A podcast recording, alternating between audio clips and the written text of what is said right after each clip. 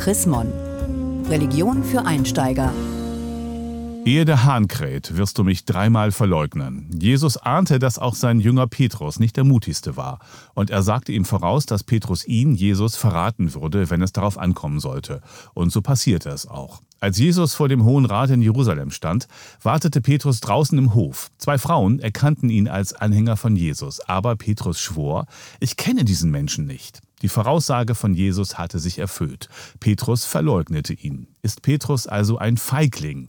Das ist die Frage von Religion für Einsteiger im aktuellen Chrismon-Heft. Henning Kiene, Pastor am Kirchenamt der Evangelischen Kirche in Deutschland. Ja, stimmt es. War Petrus ein Feigling? Naja, ich meine, wer seinen besten Freund äh, dreimal verleugnet und so tut, als würde er ihn nicht kennen, der ist schon ein Feigling. Äh, vor allem, weil er es offenbar aus Angst um seine eigene Haut gemacht hat. Also super Feigling, äh, hätte auf keinem Schulhof eine Chance. Unter Menschen ist es ja somit das Übelste, was man machen kann, seinen Freund zu verraten. Ja, also Freunde verrät man nicht. Ausrufungszeichen. Finde ich, äh, muss man äh, lernen, bis man sich ein Poesiealbum gekauft hat. Da würde ja keiner reinschreiben bei Petrus.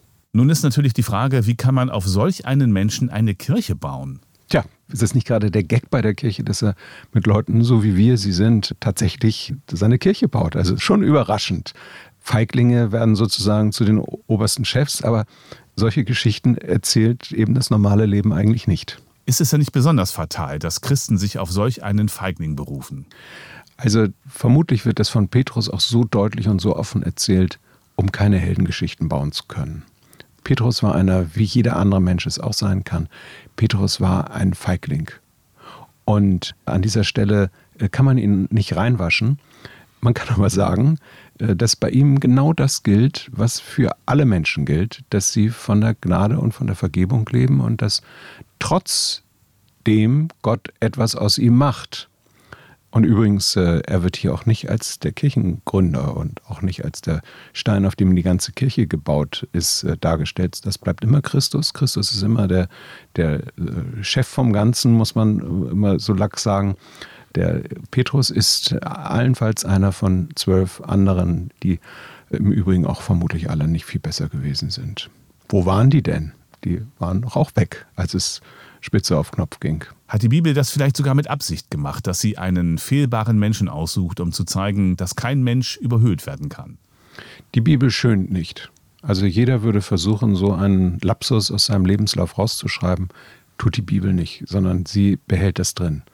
Das ist schon wirklich in der Weltliteratur ein ganz großes Stück, dass Petrus, dass der Hahn, dass die Tränen, dass die Verzweiflung, über die eigene Feigheit, dass das wirklich erhalten bleibt der Nachwelt und dass wir es noch heute erzählen können.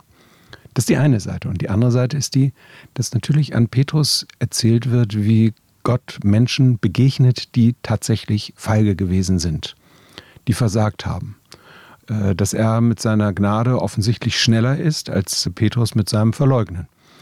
Das muss man ganz nüchtern zur Kenntnis nehmen, dass das eine Seite des christlichen Glaubens ist, von der alle Christinnen und alle Christen leben. Wir sind nichts Besseres als die anderen, sondern wir sind mehr begnadet von Gott als viele andere Menschen. Wie kann man denn aber einen Menschen, der von anderen Menschen zum Papst gewählt wurde, trotzdem so überhöhen und ihn auch noch als unfehlbar ansehen? Das mag ich an der katholischen Kirche besonders, dass sie sich auf Petrus beruft und auf eine solche Geschichte beruft und das Papstamt in Rom so stark gemacht hat, trotz der Vorgeschichte des Petrus. Äh, das finde ich unglaublich sympathisch. Und äh, ich finde auch, dass der derzeitige Papst an dieser Stelle genau das so auch von seiner Person her zu spiegeln scheint, wie es in der Geschichte ist, dass er eben als Papst Mensch bleibt und nicht ein halber Gott wird und ein halber Christus, sondern dass er wirklich ein Fußgänger Gottes bleibt.